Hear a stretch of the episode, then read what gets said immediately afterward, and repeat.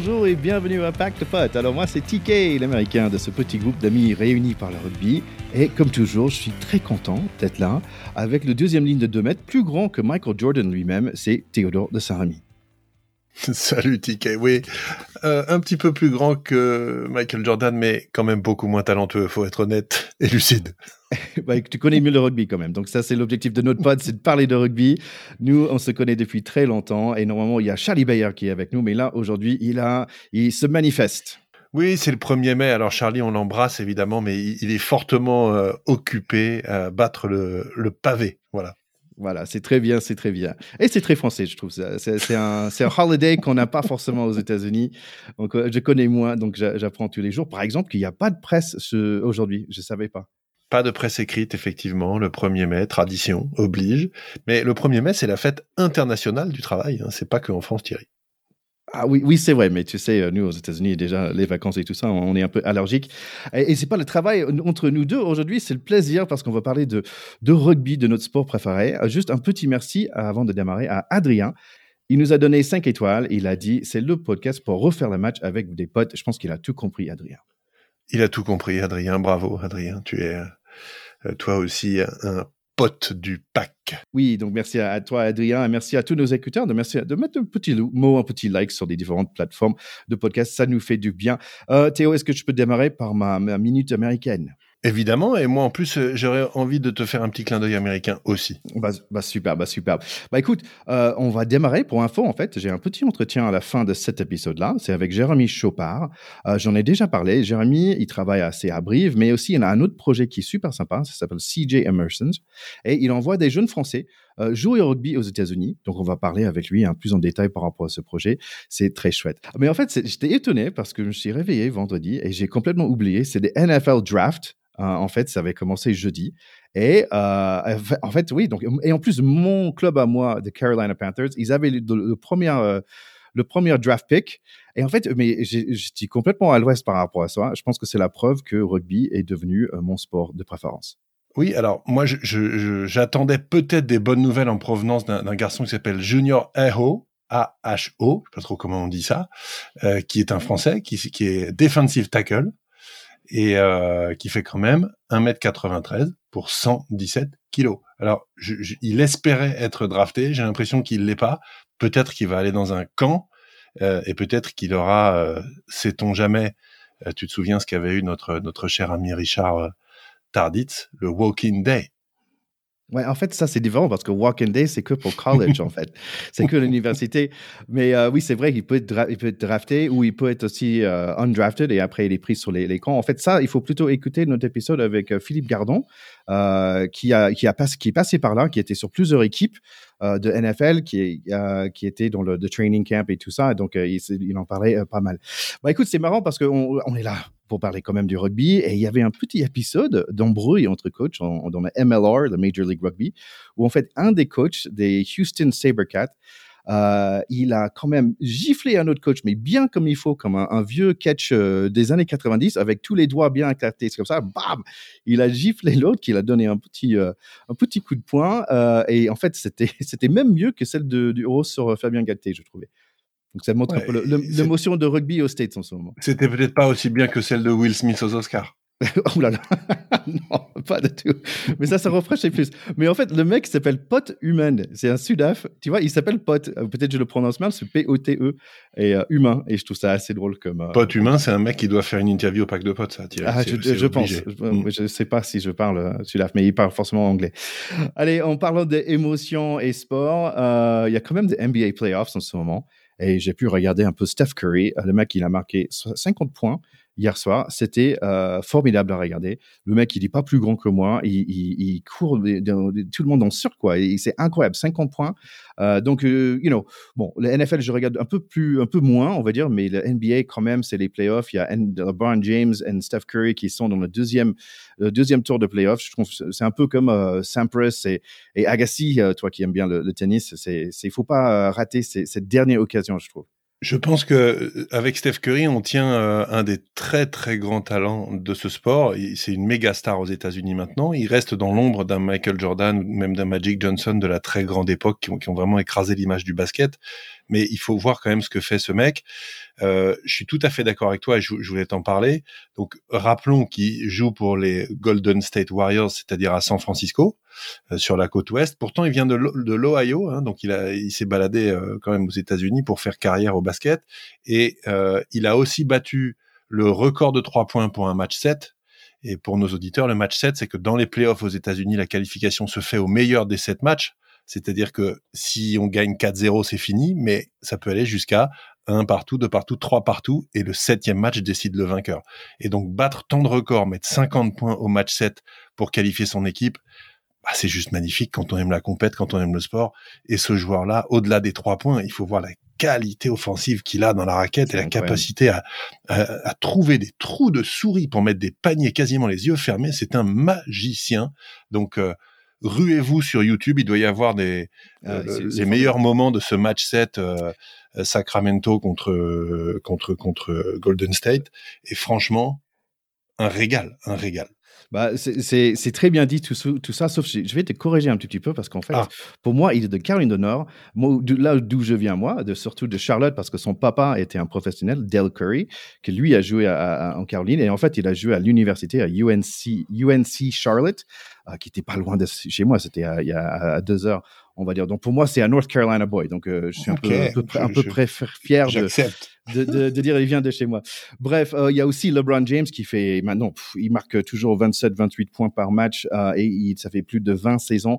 En gros, c'est le Alwyn Jones de, de NBA. Oui, LeBron James, on, on le présente plus et c'est vrai que c'est un, lui, il est limite à jouer dans un Marvel. C'est parce qu'il parce qu'il a, en plus du talent, il a un physique absolument de, surhomme en fait, ouais, un super héros. Mmh. Impressionnant.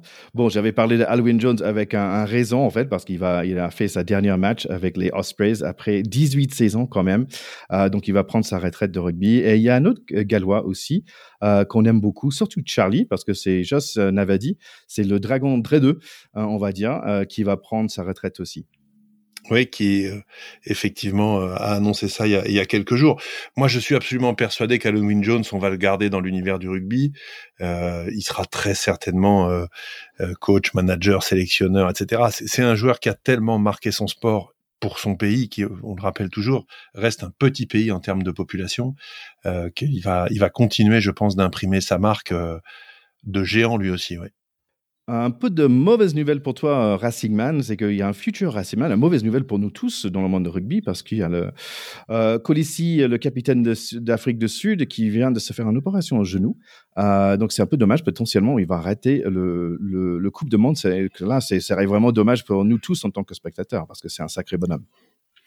Oui, c'est aussi un, leader, un leader charismatique euh, qui est un joueur vraiment impressionnant sur le terrain et très élégant en dehors. Donc, euh, bon, on peut pas lui souhaiter effectivement autre chose que de se remettre le, plus vite possible. Mais quelque part, si d'aventure il jouait pas la Coupe du Monde, ça nous arrangerait un peu en tant que Français, soyons un peu chauvins. Euh, et en plus, il arriverait plus frais au Racing, donc j'y trouverais des satisfactions si d'aventure il avait le malheur de ne pas pouvoir la jouer. On lui souhaite quand même d'être sur le terrain. Oui, c'est ça. Écoute, euh, dernière petite chose, j'ai vu que euh, en fait pour 3 millions d'euros peut-être, euh, on pourrait acheter le Biarritz Olympique. je suis pas sûr si ça a vu la même chose ou est-ce que c'était juste un. un, j'ai pas eu le temps pour lire l'article, mais est-ce que c'est vrai ça? Oui, je pense que c'est tout à fait possible. Il faut savoir, et on se l'est beaucoup dit, aujourd'hui la plupart des clubs de rugby sont avant tout euh, des centres de coûts. Donc, 3 euh, millions d'euros pour perdre de l'argent pendant pas mal d'années, c'est encore beaucoup d'argent. Euh, il y a énormément de clubs, et on l'a dit en Angleterre, hein, qui sont en grande difficulté économique. Sur les clubs français, c'est un petit peu différent, notamment parce qu'ils ont pour beaucoup réussi à faire des révolutions populaires avec des stades pleins, ce qui change un peu tout, qui leur génère plus de revenus et plus d'assises économiques de ce point de vue-là. Mais à Biarritz, qui est en difficulté aussi de concurrence avec son voisin de Bayonne, et on l'a déjà dit pas mal de fois, euh, deux clubs qui prétendent à la première division à 5 km de différence dans un bassin économique relativement faible, encore une fois relativement, à part celui, à part le, tourisme, bah, c'est se mettre en danger économiquement. Donc euh, 3 millions d'euros, euh, c'est pas cher et c'est même peut-être beaucoup parce qu'il faudrait en mettre certainement encore beaucoup pour refaire du Biarritz Olympique un club de premier plan. Mais tu penses que nous deux, on connaît assez de personnes pour choper 3000 euros, quoi? Non? On peut pas? 3000, oui, 3 millions, non. ah, oui, c'est vrai, 3000. Ah oui, j'ai mal lu, 3000. Oui, ok, 3 millions, oui, oui, c'est vrai. Il y a quelques zéros de plus. C'est ça. Oui, juste pour finir, euh, un peu de mauvaises nouvelles pour le journaliste Mathieu Lartaud. Oui, c'est une image euh, effectivement qu'on a qu'on a pas mal vue. Euh, Mathieu Lartaud qui annonce sa mise en retrait, au moins provisoirement pour des raisons de, de, de santé, puisqu'il avait eu il y a longtemps euh, une, tumeur qui avait été soignée et là qui est qui est revenue. Alors a priori une tumeur suite à une blessure au rugby, j'ai pas tout suivi. Et là euh, très malheureusement il va devoir se faire amputer. Euh, c'est effectivement très très choquant. je crois qu'il a eu et reçu énormément de marques de solidarité. Je pense que euh, c'est forcément très important quand on quand on attaque euh, une pente raide comme celle qu'il va devoir euh, affronter. Et puis il est un peu comme Anthony Gelonche, il a dit j'espère être prêt pour la Coupe du Monde. Donc bah, c'est évidemment tout le tout le mal qu'on lui souhaite dans ces moments très difficiles d'avoir un objectif qui est de revenir, de pouvoir commenter cette Coupe du Monde et puis euh, pourquoi pas être aux manettes de la finale de, de, Français champion du monde. Je pense que ça, voilà, ça pensera toutes les toutes les blessures et toutes les plaies. On est évidemment, euh, voilà, comme tous ceux qui sont qui sont frappés puis habitués à sa voix et à son et à son talent de journaliste, euh, à ses côtés avec euh, l'envie de de le revoir très vite et de l'entendre très vite. On pense bien fort à lui.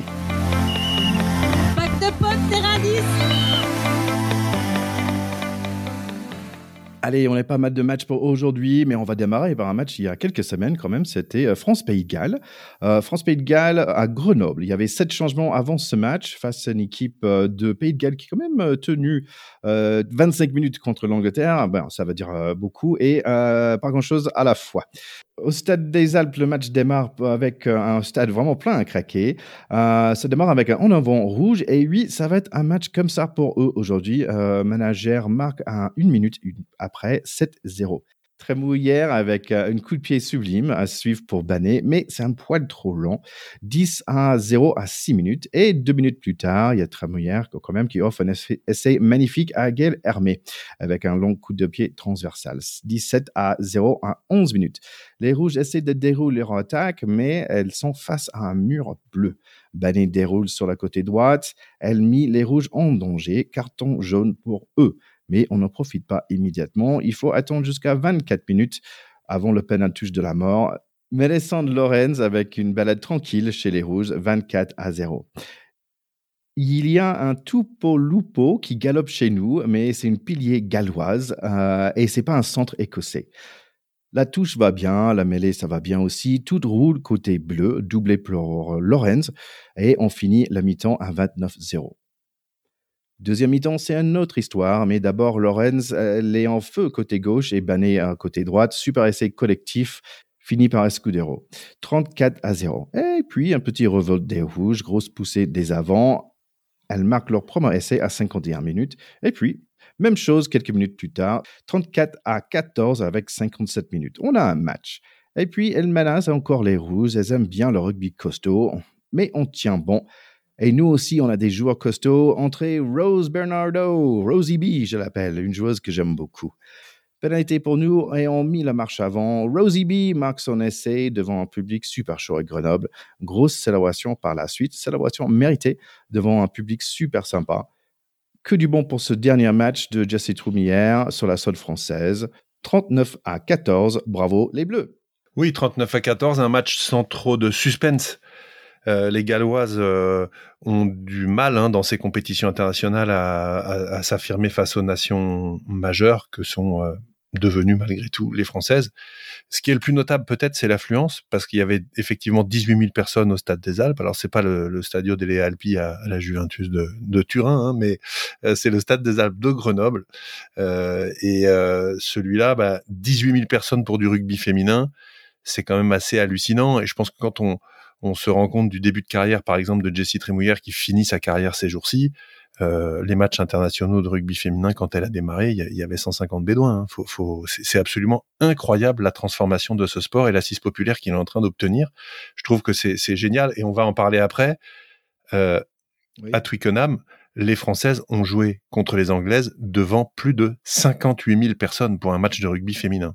C'est de la science-fiction si on se reporte ne serait-ce que 10 ans en arrière et c'est formidable. Ouais, c'est vraiment superbe. Et franchement, quand, quand j'ai regardé le match, je disais, waouh, le stade, il est vraiment en feu. Il y avait un espèce de bruit constant avec tous les fans en train de hurler. Et, déjà, il y a, je pense qu'il y avait 13 000 à Vannes. Et déjà, il y avait un sacré ambiance. Avec 5 000 de plus euh, à Grenoble, c'était super. Par rapport à, par exemple, euh, j'ai regardé un peu Angleterre-Irlande, où il y avait 5 000 personnes dans le stade. C'est pas la même chose. Mais quand tu as 18 personnes qui sont, à, qui sont à craquer. Et je trouve ça génial pour les, les années à venir. Il y a toutes ces jeunes filles qui regardent des joueuses féminines sur le terrain avec l'équipe de France. Je trouve ça, je trouve ça trop chouette. Moi, j'ai une fille, elle, joue pas au rugby malheureusement, mais euh, mais j'aime bien qu'elle a cette opportunité au moins de, de voir euh, de foot euh, féminin et de voir de rugby féminin dans des, des grands stades et à la télé. Mais Thierry, elle est jeune, elle a tout le temps pour jouer au rugby. C'est vrai, c'est vrai. Donc, juste pour finir cette semaine 4, on va dire, Angleterre qui a bien battu Irlande 48 à 0. Écosse qui a un peu étonné Italie 29 à 21. Allez, France-Angleterre, euh, deux équipes qui cherchent le Grand Slam. Et on sait que ça va être difficile, euh, car ça fait un bon moment euh, qu'on n'a pas battu ces English, surtout à Twickenham, et surtout, surtout avec plus de 58 000 personnes, comme tu as dit, dans les stands. Un record absolu pour le sport féminin. Donc, début de, de match très réussi pour nos Bleus. Sauf que Jesse Tremillard manque en pénalité. Penal touche pour nous, mais on n'arrive pas à profiter. La défense anglaise est trop forte. Sans doute nourrie par des swing low sweet chariot. Encore un penal touche pour nous. Jolie touche, mais le résultat, c'est la même. On se fait piquer le ballon par Butterman. Vers 17 minutes, le vent change avec ce qui me semble être le premier vrai ballon d'attaque. Grosse percée au centre et puis c'est Abidao qui finit le boulot sur le côté droit. 5-0 pour eux on est un peu sonné. Les avants anglaises nous, nous ont malmenés en mêlée avec leurs 100 kilos de plus. Gabi Vernier plaque tout ce qui bouge, mais c'est chaud quand même. Ça devient 12-0. Après, ils attaquent un gros trou dans notre défense côté droite et c'est Packer qui marque. Et puis, ça s'empire. Carton jaune contre Jesse Trumière pour un en avant. Euh, essai logique juste après. Et puis, Rosie B elle est hors jeu et on prend un essai de pénalité. On joue à 13 contre 15. C'est 33 à 0 à la pause. Aïe, aïe, aïe. On démarre le deuxième mi-temps avec des bonnes intentions offensives, avec une belle percée de Bordon, mais comme chaque fois, on perd le ballon sur leurs 5 mètres. Le centre Gabi Vernier plaque comme une missile. Forlani fait le travail aussi, mais Packer, elle, elle est géante et elle est chiante parce qu'elle est un peu partout.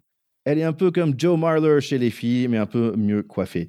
Et finalement, à 45 minutes, on joue 15 contre 15 et c'est Boulard qui marque 33 à 7. On est chez eux sur leurs 5 euh, mètres pendant un bon bout de temps. Gabi Vernier feinte et marque un joli essai perso. 33 à 14 à 55 minutes. Je ne crois pas encore dans le comeback. À 57 minutes, petit à petit, les Roses avancent malgré la bonne défense des Bleus. Penal touche et c'est juste impossible d'arrêter ce mode des Anglaises. Lark Davies avec l'essai et c'est la fête à Twickenham. On a la balle, on perd la balle, Penal touche pour nous cette fois-ci. Est-ce qu'on peut faire le même que des Anglaises? Yes, petit cocotte. Et c'est Escudero qui aplatit 38 à 21 à 66 minutes. Oh non, on peine en touche pour eux sur notre 5 mètres, mais on échappe avec 10 minutes à jouer. L'attaque des Bleus commence à s'ouvrir, mais Packer est partout. Elle chope le ballon. On gagne un des dernières mêlées et Emeline Gros marque son essai 38 à 26. C'est un score plus respectable. Et puis, gros percé de Carla Arbez. On gagne un dernier mêlée et c'est joué très vite. Cyril Banet marque 38 à 33, mais c'est 80 minutes.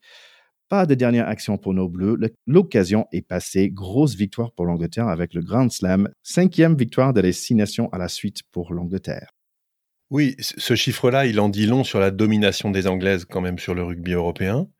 Il faut rappeler, en, prenant un tout petit peu de recul sur le rugby féminin, qu'on connaît pas tous très très bien, euh, que ces Anglaises ont été une fois champions du monde, en 2014, championnes du monde, pardon, et que toutes les autres Coupes du Monde depuis 1991 euh, ont été remportées à six reprises par la Nouvelle-Zélande, dont la dernière en 2021, une autre fois par les Anglaises en 94, et je te fais un petit clin d'œil quand même, parce que sais-tu quelle est la première nation qui a remporté la Coupe du Monde en 1991 je sais que les États-Unis ont été genre deuxième, quelque chose comme ça, il me semble. Ils ont été champions du monde. Les États-Unis ah ont gagné la première Coupe du Monde de rugby de l'histoire.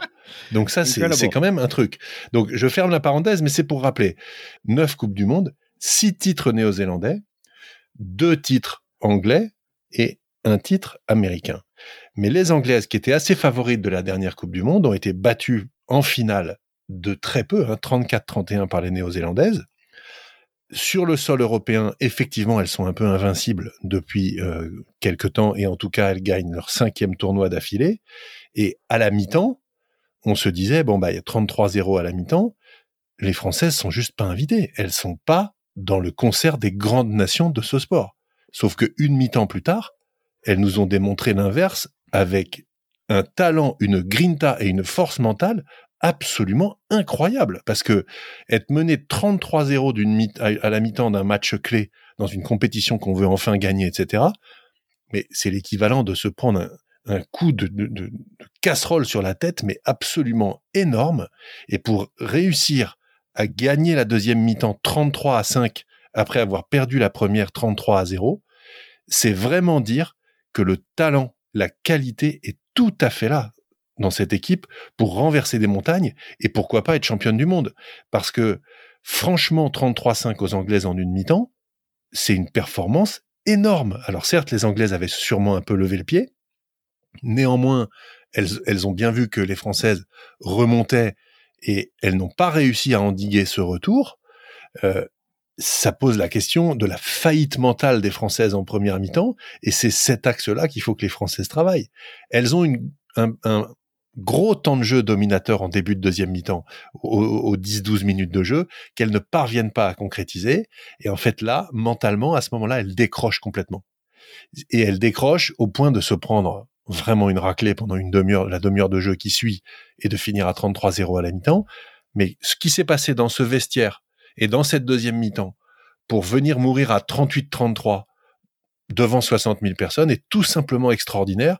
Et moi, même si elles sont forcément très déçues de la défaite, je, suis bluffé par la performance mentale, de courage, d'abnégation, de retour, de fierté, de tout ce qu'on veut, de toutes les valeurs qu'on aime au rugby, dont elles ont fait preuve en deuxième mi-temps. J'étais un peu long, mais j'étais tellement dépité à la mi-temps de me dire, bon, ben, en gros, elles vont en prendre 60, puis c'est fini, que j'ai été estomaqué et admiratif en deuxième mi-temps.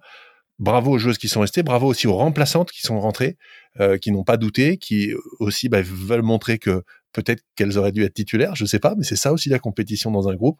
Je, trouve ça génial. Et alors, devant 60 000 personnes à Twickenham un jour de printemps, ah, il manquait que la victoire, quoi, Thierry. Hein. C'est ça. Mais je trouve que c'est super bien dit. Euh, et, franchement, c'était un grand plaisir de regarder ce match. Et ouais, et, oui, et en fait, j'ai rien d'autre à ajouter, sauf que bah, comme l'année dernière, j'ai pris beaucoup de plaisir à regarder cette équipe des femmes. Euh, je trouve ça excellent. Je trouve la qualité du jeu, il est là. Il y a, j'en ai parlé de Gabi Villiers plusieurs fois. Euh, elle était mais incroyable. Et les, cartouches qu'elle mettait sur des, des champs, ça fait hyper hyper mal. Mais c'est vrai qu'en face, quand même, il y a, tu vois, il y a 100 kilos de plus dans le mêlée. Ça, c'est quand même difficile à, à, à dans les dans les pénales touchées molles, ça pèse ça pèse évidemment, et c'est aussi pour ça que les Anglaises sont devant. Encore une fois, si elles n'avaient pas mené d'autant, elles auraient peut-être été euh, plus concernées en deuxième mi-temps. Mais peu importe, je, je trouve que franchement, euh, le paquet d'avant anglais, oui, est supérieur. Ça a toujours été le cas, y compris chez les garçons pendant longtemps. On avait ce complexe-là. Et je pense que les filles sont en train de passer ça. Et autant cette première mi-temps, elles peuvent s'en servir, mais c'est surtout la deuxième mi-temps dont il faut se servir. Qu'est-ce qu'elles ont été capables de faire pour mettre 33 à 5 aux Anglaises en deuxième mi-temps? C'est gigantesque. Je pense que c'est le plus gros score en une mi-temps encaissé par les Anglaises de l'histoire de, de cette nation. Donc ça veut dire qu'elles peuvent le faire, c'est tout. Ouais, ouais, super. Bon, en fait, c'est marrant parce que devant ce public, je me suis dit, mais tiens, euh, je, moi, j'ai un petit souvenir de, de jouer foot américain euh, en France et aux États-Unis, par exemple, quand tu joues au lycée, tu joues devant euh, tes parents, tes, tes, copains, mais quand même, il y a 1000 personnes dans le stade, quoi, en, en moyenne. Et, vous avez des grandes familles aux États-Unis. ouais, c'est ça. Mais en fait, tu vois, au lycée, tu joues, c'était un peu cette habitude-là avec the band et tout le monde qui, qui, qui est là. Mais en fait, euh, une fois, j'ai joué à, à, aux Argonauts de Aix-en-Provence et il y avait, euh, je sais pas, il y avait 200, 300 personnes dans les stands et tout. J'étais bluffé. Je dis, waouh, par rapport à normalement, il y a personne dans les stades pour regarder un match de, de foot US. Euh, et ouais, des, des Argonautes. Euh, et j'étais, je trouvais ça excellent, juste avec deux ou 300 personnes. J'étais super content. Donc, j'imagine pas pour, pour, pour elles, pour les filles, de voir euh, près de 60 000 personnes dans des stands. Euh, et pour toi, en fait, c'était la question pour moi. Et pour toi, c'est quoi le plus gros, euh, on va dire, stade ou le plus gros public que tu as joué devant? Ah. Alors, c'est certainement pas les publics du Racing à l'époque où je jouais au Racing, parce que nous, on avait on avait souvent un stade de Colombe qui sonnait creux. On avait quelques quelques aficionados qui restent d'ailleurs. Parfois, je les croise quand je vais au match du Racing. Les mecs sont encore là. Ils ont vécu. Ils étaient fidèles à ce club qui était moribond quand j'y étais, qui était un, grand club par son image. Et puis on, se débrouillait quand même. Mais c'est vrai que le marketing, euh, c'était pas ce que c'est aujourd'hui. Et donc, euh, on n'avait pas un public de folie. Euh, en revanche, moi, j'ai eu la chance de jouer avec le Racing en Pro D2 dans une période où beaucoup de clubs, de grands clubs étaient descendus. Euh, donc euh, Toulon, euh, Bordeaux-Bègle, Mont-de-Marsan, Bayonne, tous ces clubs-là, ils étaient à l'époque en Pro D2, et donc on jouait dans des stades où il y avait effectivement souvent quelques milliers de personnes, à Brive, à Bayonne ou effectivement à Toulon, il y a toujours des affluences qui sont sympathiques. Donc ça nous fait quelque chose c'était jamais tellement mes supporters, c'était en général les supporters de mes adversaires.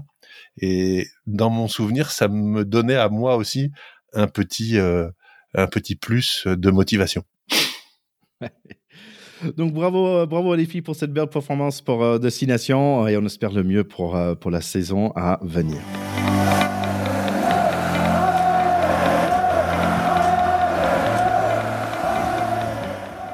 On passe du Guinness au Heineken, euh, du Six Nations au EPCR, the Champions Cup. Euh, donc on va démarrer avec Leinster Toulouse. Bon, il faut dire qu'on est un petit, peu triste d'avoir perdu euh, contre l'Angleterre, mais ça va pas aller beaucoup mieux dans ce match-là. on voit déjà six personnes qui sont titulaires sur l'équipe d'Irlande qui étaient titulaires contre la dernière Irlande de France et cinq personnes qui sont titulaires pour Toulouse qui, sont, qui étaient dans le 15 de France aussi. Le première minute, je pense qu'on voit tout de suite que ça va être un match assez mouvementé. Toulouse euh, était sur le 10 mètres des Irish et une minute plus tard, ils sont sur leur 10 mètres. Ça commence mal 3-0 pour Leinster.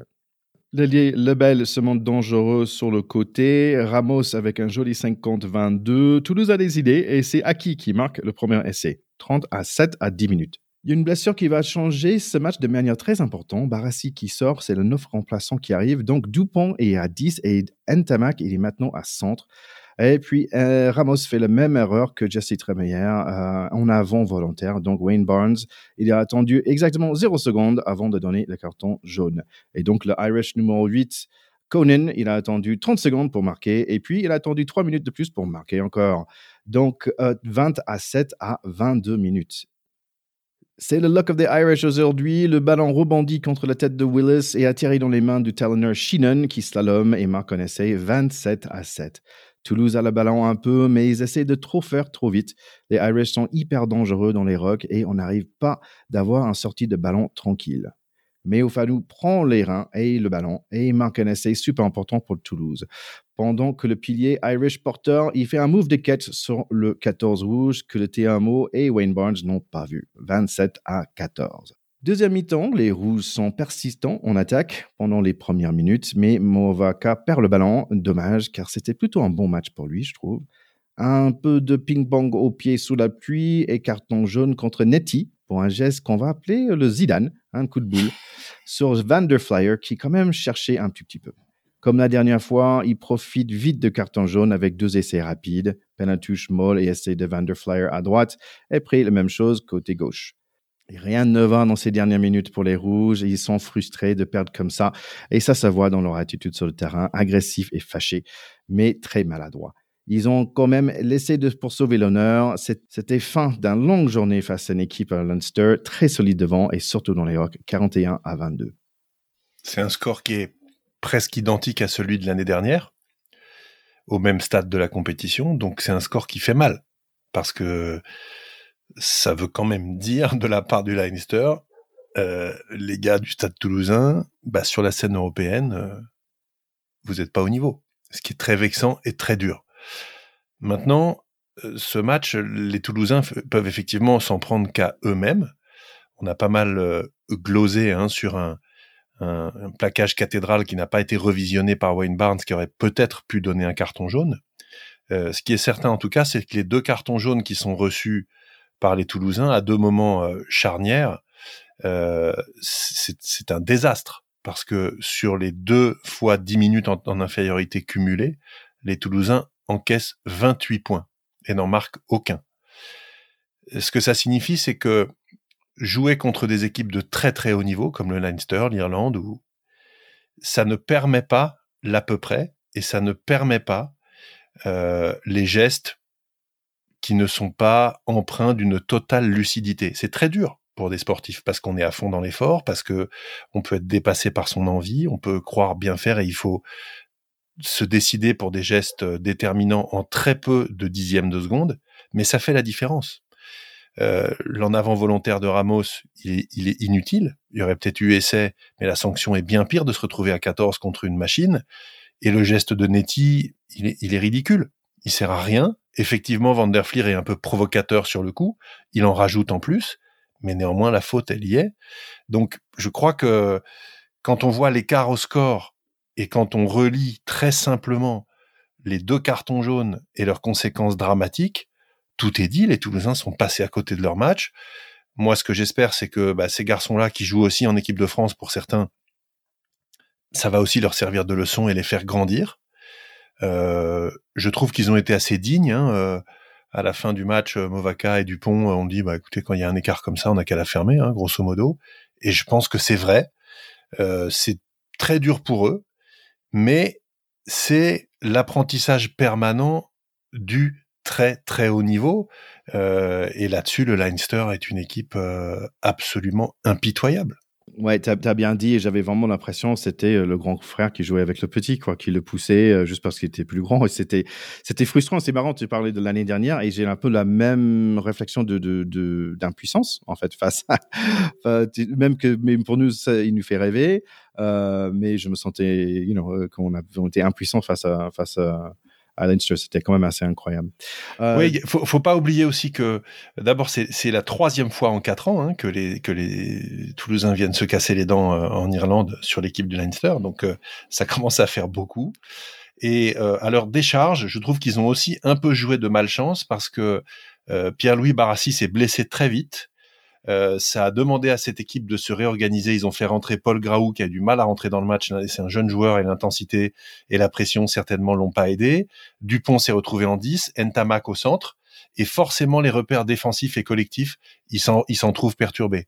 Donc, s'ils ont eu une malchance, c'est pas les cartons, c'est pas le carton non sifflé, etc. C'est la blessure très tôt dans le match de Pierre-Louis Barassi, euh, qui les a mis en difficulté, euh, en particulier collective, qui les a poussés à faire des conneries. Euh, et ce qui fait que euh, ensuite la machine s'est mise en route en face et qu'ils n'ont jamais pu rattraper le train, tout simplement. Je pense que ça va être difficile d'aller gagner à Dublin, à Viva Stadium quand même. On parle beaucoup de Twickenham, mais euh, c'est là quand même, je pense que c'est un endroit qui fait un tout petit peu peur. Bah, c'est tout le c'est tout le défi, l'immense défi du, du finaliste, hein, La Rochelle, qui il faut le rappeler quand même le tenant du titre, mais qui a battu ces mêmes Leinstermen l'année dernière à Marseille, donc avait pour lui euh, l'avantage du terrain, même si Marseille c'est pas La Rochelle, mais c'était quand même le public français qui était venu en nombre pour les soutenir.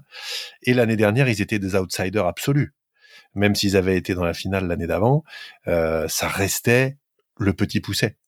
Donc maintenant qu'ils sont champions en titre, c'est quand même assez différent, euh, mais ça reste le besoin pour une équipe française, même s'il y a des étrangers dans cette équipe parce que c'est du club, euh, le besoin d'aller battre une équipe irlandaise de très haut niveau dans un stade irlandais avec son public.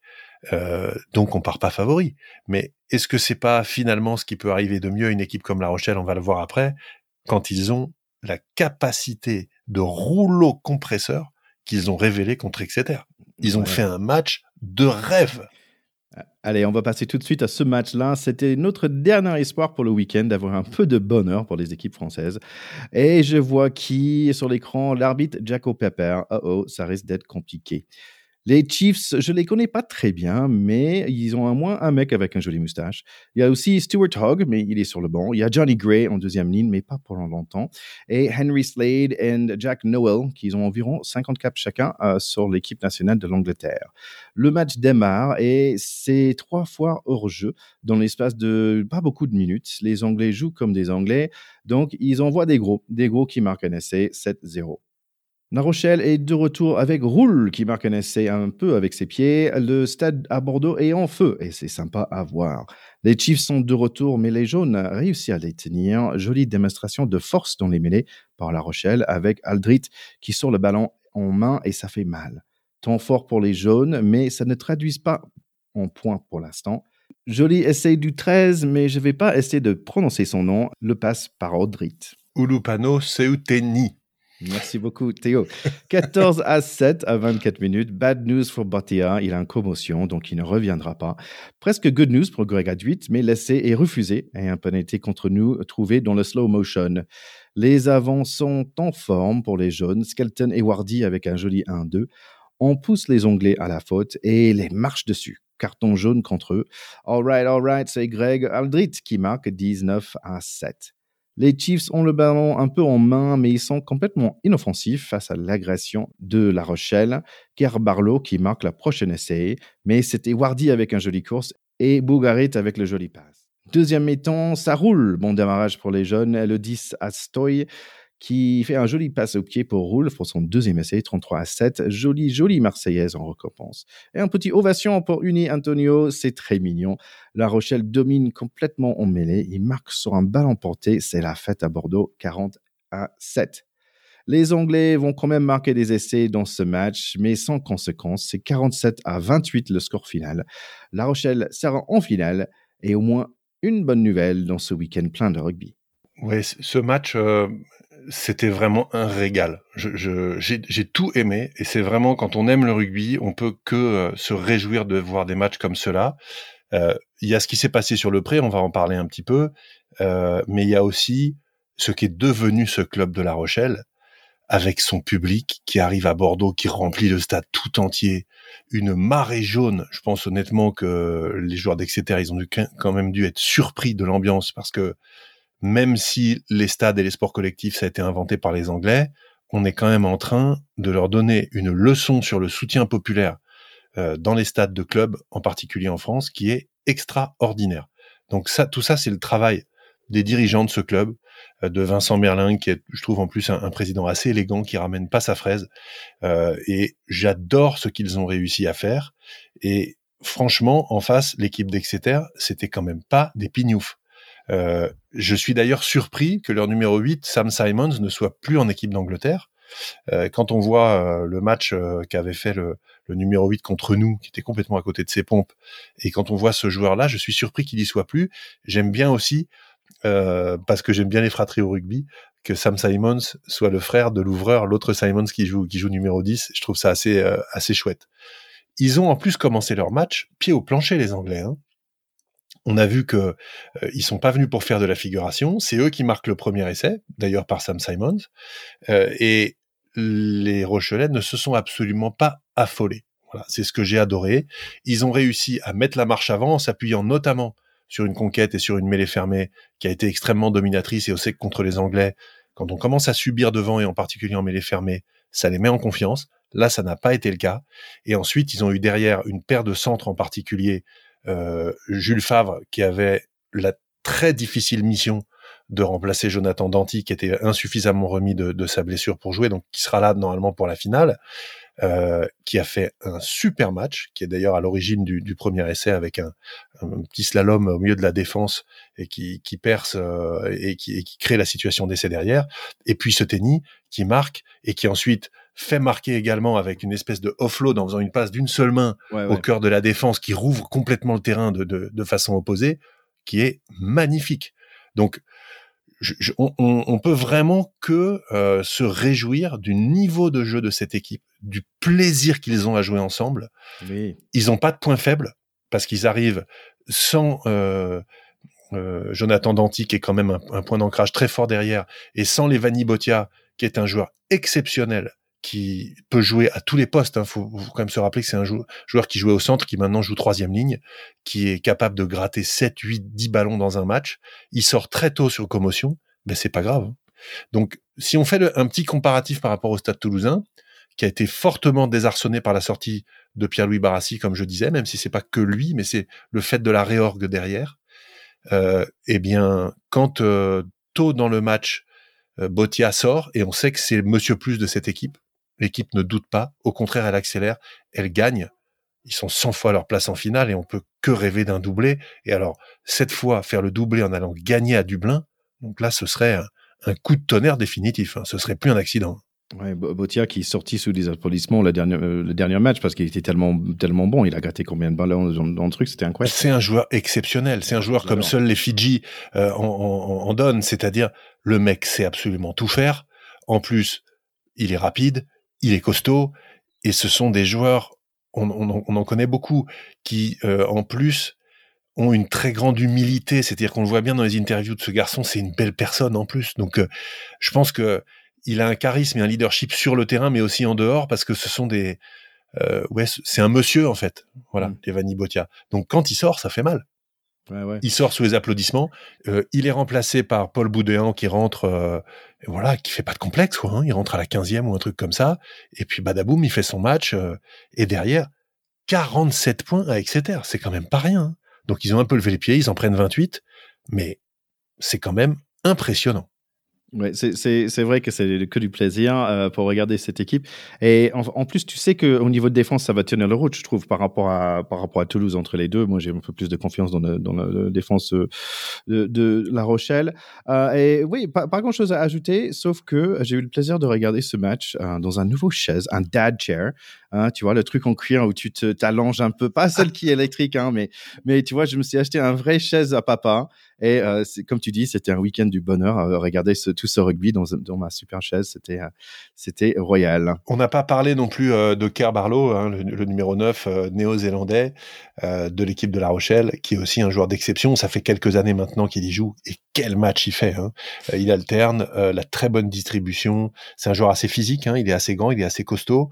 Euh, il marque euh, un essai, il fait marquer.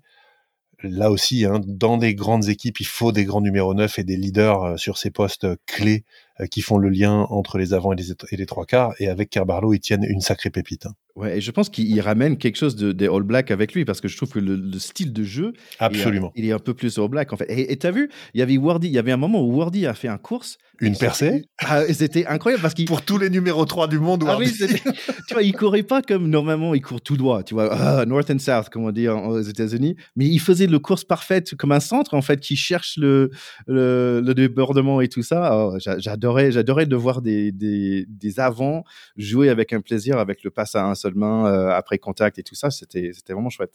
Bon ben maintenant, on, voilà, rendez-vous à Dublin, les gars. Euh, on a envie de dire au Rochelet, euh, voilà, lâchez, lâchez pas l'affaire, hein. faites-nous plaisir, allez nous montrer bah, que des Français en 2023 peuvent taper des Irlandais pour être sur le toit d'une compétition. Ça va nous donner plein d'idées et plein de joie pour la suite. Allez, bonne chance. Allons tout de suite pour parler un peu des immersions aux États-Unis pour jouer au rugby avec Jérémy Chopard.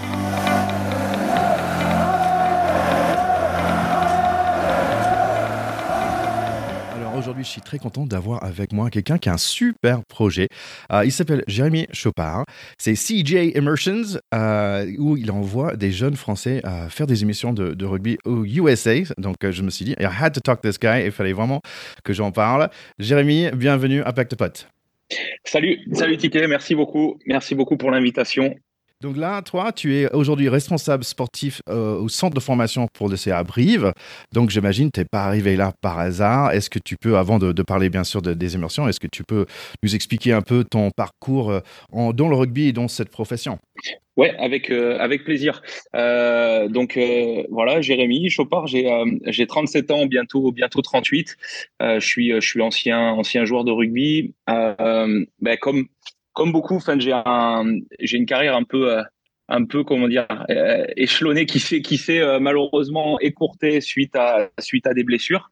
Donc, donc je me suis lancé dans l'entraînement assez rapidement, à 28 ans exactement. Donc ça va faire, ça va faire plus de 10 ans que j'ai arrêté de jouer. Donc été joueur sur du, sur le, le, haut niveau jeune. Donc si, si tu connais Krabos, Réchel, Espoir. À l'époque, Réchel existait, maintenant c'est Réchel Espoir regroupé. Mais voilà, j'ai eu la chance de, de connaître l'élite de, de, mon âge, donc c'était c'était une bonne chose. Mais malheureusement, euh, mon niveau m'a pas permis de basculer vers les pros, donc je me suis, euh, retourné vers une carrière de, joueur en, fédéral. Donc voilà, fédéral 2, fédéral 1, c'était, euh, c'était déjà très bien pour moi et j'ai vécu, des belles expériences rugbystiques où j'ai rencontré, pas mal de monde. Et, justement, c'est une de mes dernières saisons de rugby. J'ai eu la chance de jouer aux, États-Unis.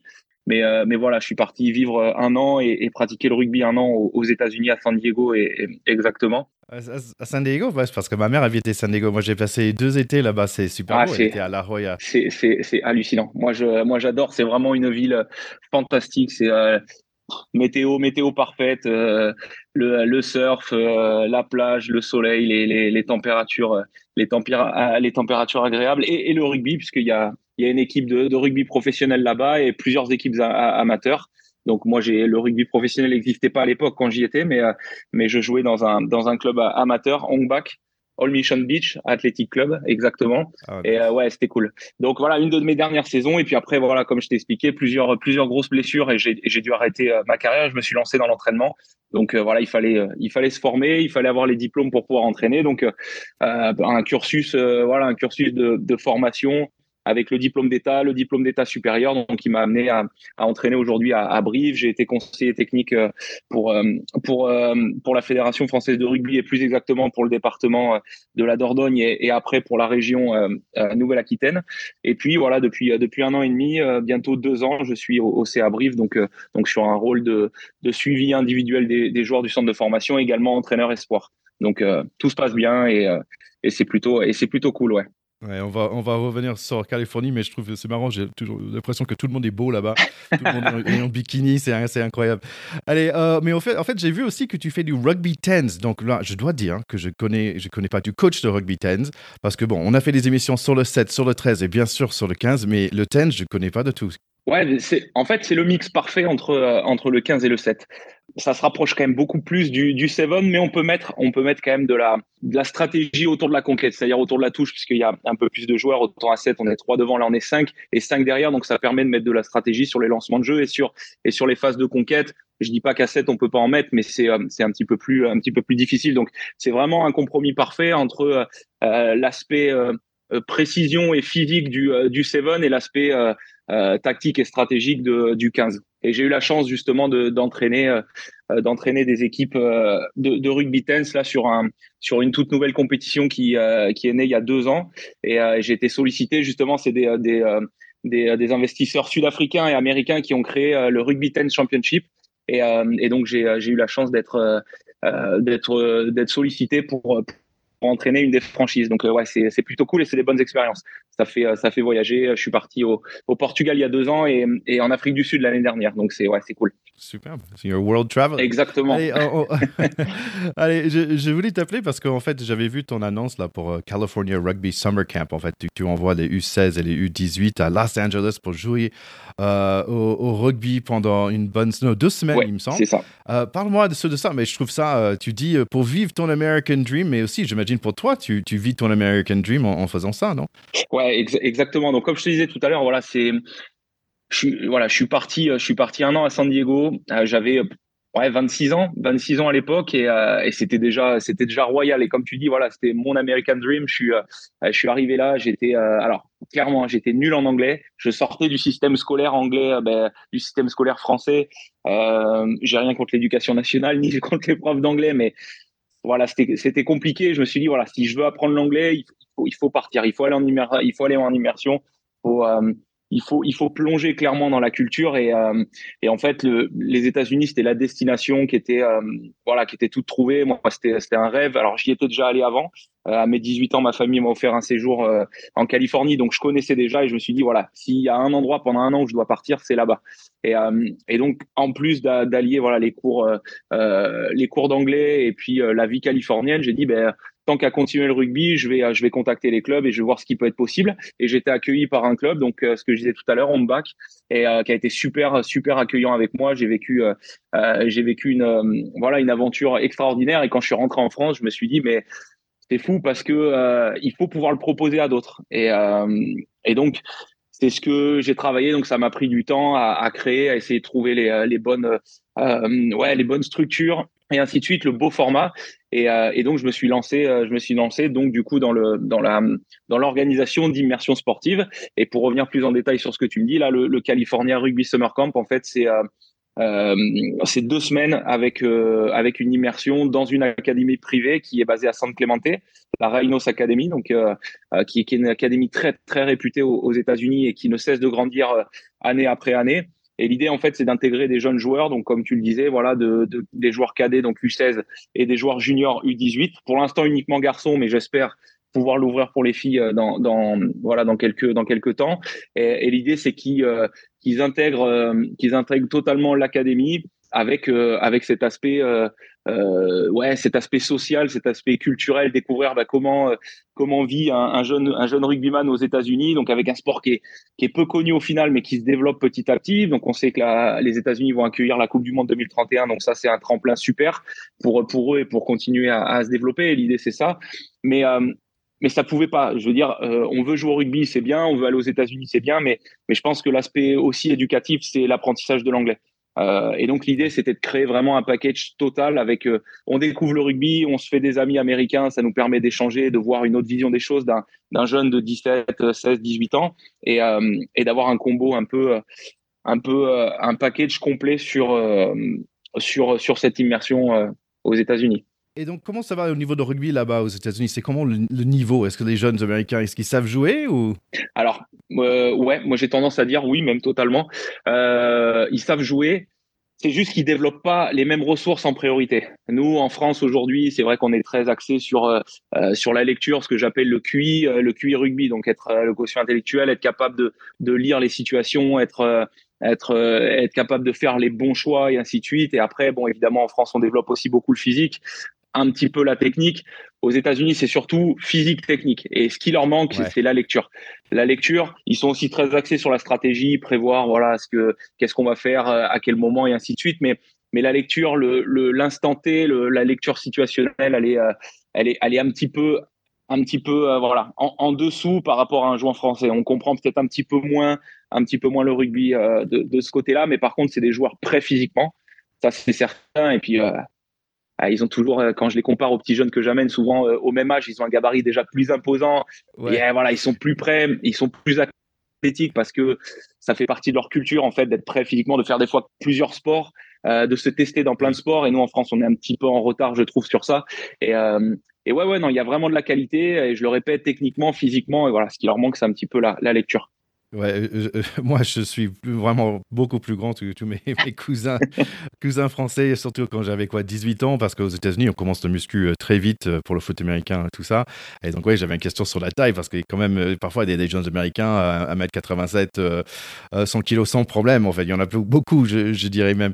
Et tiens, ça se passe à Saint Clementine. Il me semble que c'est le sud de LA. Ah, franchement, bah, c'est un peu comme Saint-Tropez, mais comme j'avais dit, tout le monde est en roller et en bikini. c'est un peu ça, non? Ouais, exactement. Bon, j'imagine qu'ils vont faire un peu de muscu là-bas. Ils vont aussi, j'imagine, manger des burgers. Est-ce qu'ils reviennent des jeunes avec quelques kilos de plus? C'est une très bonne question. Euh, alors, pour, pour, être, pour être tout à fait sincère, je fais rarement une pesée au départ et une pesée au retour. mais, mais, ça, non, ils se dépensent beaucoup parce que les entraînements sont, voilà, c'est très intensif. Moi, les jeunes m'ont dit, hein, c'est vrai que euh, le jeune qui part, faut, ouais, faut être prêt, faut être prêt à s'entraîner, faut être prêt à s'entraîner dur euh, parce que ça s'enchaîne. C'est-à-dire que l'académie propose euh, un, propose du, des entraînements haute performance, donc il faut s'y retrouver. C'est pas juste un entraînement le matin, l'après-midi, c'est vraiment condensé et ça va. Et les journées sont assez, euh, euh, voilà, sont très, euh, sont ouais, très occupées et, et on n'a pas trop, on n'a pas trop le temps de souffler. Mais aussi, on, on, vient aussi pour ça. Mais en attendant, il y a des plages de récup et sur ces plages de récup, l'idée c'est de découvrir en effet la culture américaine et, et ça passe automatiquement par la junk food et et c'est dommage d'aller euh, d'aller aux États-Unis et de pas et de pas goûter les, les hot dogs, les, euh, les burgers et, euh, et toute la exactement. Donc ouais ouais ça fait partie ça fait partie. Donc moi je commence à avoir mes petites adresses. Euh, donc soit les grosses franchises comme tu dis les Five Guys ou les euh, les In and Out Burger, les, les, choses comme ça qui sont ultra connues là-bas. Et, et j'essaye de trouver aussi le, euh, le, petit, euh, le petit restaurateur voilà, qui paye pas de mine mais qui est ultra connu pour avoir le ressenti des, des, bons goûts. On va avoir euh, les donuts, les waffles et, et toutes ces, toutes ces choses-là. Voilà. tu sais quoi, je vais commencer un, un, podcast de, de bouffe. Là, il y a tellement, il y a tellement. J'imagine, bon, ils reviennent avec quand même beaucoup de souvenirs. Est-ce que tu peux nous donner quelques retours que tu, tu as eu Qu'est-ce que des enfants ils aiment dans ce, dans ce voyage? Alors, le, le, le, premier point, c'est c'est l'aspect, on va dire, ouais, social, c'est-à-dire social. Les rencontres avec les joueurs, moi je sais que j'ai euh, j'ai des jeunes encore en contact qui sont toujours en contact avec des jeunes américains avec les avec euh, avec qui ils ont joué. Euh, l'aspect l'aspect humain, il est quand même ultra important et c'est toujours bien. Même s'il y a quelquefois un peu la barre de la langue parce que les jeunes qui partent sont pas forcément bons en anglais, donc il y a toujours des difficultés. Mais comme on dit, le le, rugby est une langue universelle, donc on arrive toujours à, échanger. Et puis après, ils sont jeunes, donc euh, que ce soit les films, la musique, ils arrivent toujours à trouver euh, des, éléments qui, qui, qui, se retrouvent. Donc ça, c'est le premier point. Et puis après, c'est euh, tout l'aspect l'aspect culturel que moi j'offre derrière dans ces dans ces immersions. L'année dernière, on a eu la chance d'aller visiter le SoFi Stadium, là où il y a le stade de Los Angeles, où il y a le Super Bowl, et où je pense peut-être que ça sera le match d'ouverture de la, de la, Coupe du Monde de rugby en 2031.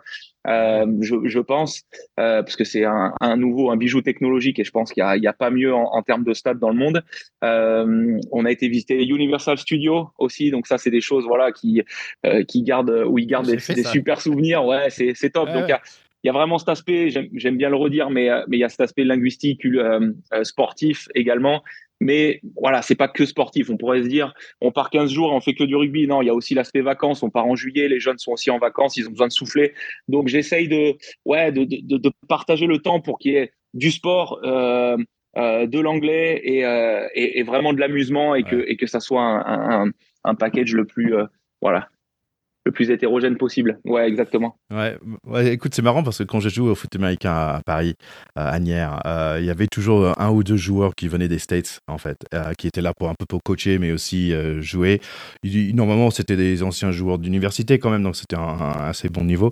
Et ils n'étaient pas payés beaucoup, pas grand-chose. Un appartement, par exemple. mais je, trouve je trouvais qu'ils vivaient une vraie aventure personnelle en France. Quoi. Ils passaient un an pour jouer, ils partageaient le passion pour le foot US, et je trouve ça superbe.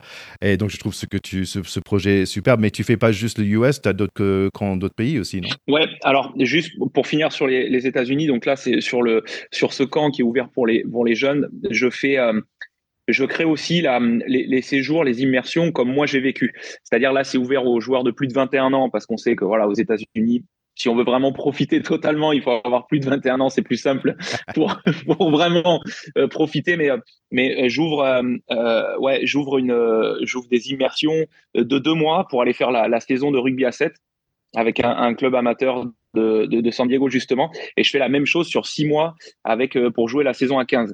Donc aujourd'hui, un Français aujourd'hui qui veut aller euh, voilà découvrir euh, euh, le rugby aux États-Unis et puis bah, en profiter pour se perfectionner en anglais et puis vivre un peu la, la, vie américaine, il a il a deux formats partir l'été pour jouer à 7 pendant deux mois ou partir l'hiver pendant six mois pour aller faire la saison de A15. Et en fait, le, le format est, est, un petit peu le est un petit peu le même ont vraiment une immersion totale. Bon, cette fois-ci, moi, je les suis pas, mais parce que je pourrais pas, mais mais là, ils partent, ouais, ils partent tout seuls et ils sont en colocation avec des étudiants américains.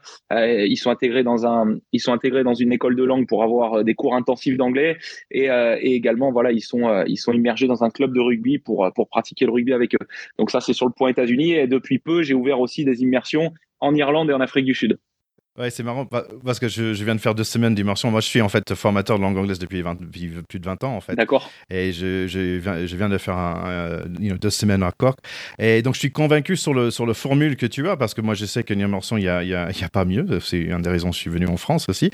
Euh, et en plus de travailler euh, l'anglais, mais dont ta passion, euh, autour d'un passion, il n'y a, pas de mieux. Donc, moi, je trouve que c'est vraiment un bon concept. je te dis, congratulations d'avoir trouvé ce, ce concept. et bah, ça me compte, tu as presque, as presque au moins trois jobs, en fait, euh, il me semble. Donc, et donc, t'es pas un peu américain, en fait, sur les boards pas... Euh, non, pas du tout, même si, euh, même si parfois on croit. Ouais, je, je vis, j'aime le modèle, j'aime le mode américain, j'aime la, la, culture sportive américaine. Moi, je suis un, un grand passionné de, de NFL et, et, donc des Los Angeles Chargers, tout particulier, ah. puisque voilà, j'étais j'étais à San Diego et à l'époque, c'était les San Diego Chargers. Et, et donc, ouais, j'adore le j'adore le format américain, j'adore tout, ce que les États-Unis peut, peut, peut, proposer. Donc, euh, donc ouais, j'ai tendance des fois à avoir, ben voilà, soit les, soit les casquettes à l'américaine, soit des comportements, soit des, choses comme ça. Et, et, ouais, on pourrait, on pourrait croire, mais non, non, je suis bien français. Je suis, euh, originaire de Normandie, Rouen exactement. Donc, donc voilà, non, non, je suis. et dans ma famille, il n'y a pas de, il n'y a pas d'Américains, donc voilà. Mais, mais tu vas, tu vas peut-être finir là-bas, je le sens bien. Allez, merci, merci beaucoup, Jérémy, d'être venu sur l'émission. C'est très gentil. Euh, et, et, c'est euh, www.cjimmersionsportstravel.com, mais tu es aussi sur Facebook et Instagram. C'est ça, exactement. Merci, merci pour l'invitation. Ouais, je t'en prie.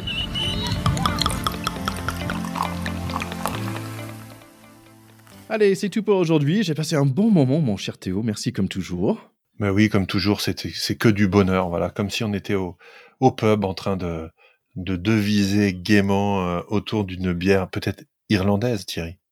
peut-être bien. Attends, il y avait un nouveau mot, j'ai oublié d'écrire, pilouf ou quelque chose comme ça, tu as dit par rapport à... pinouf. Pinouf, ah, pinouf. Il ah, faut que j'ajoute à ma, ma, dictionnaire personnel.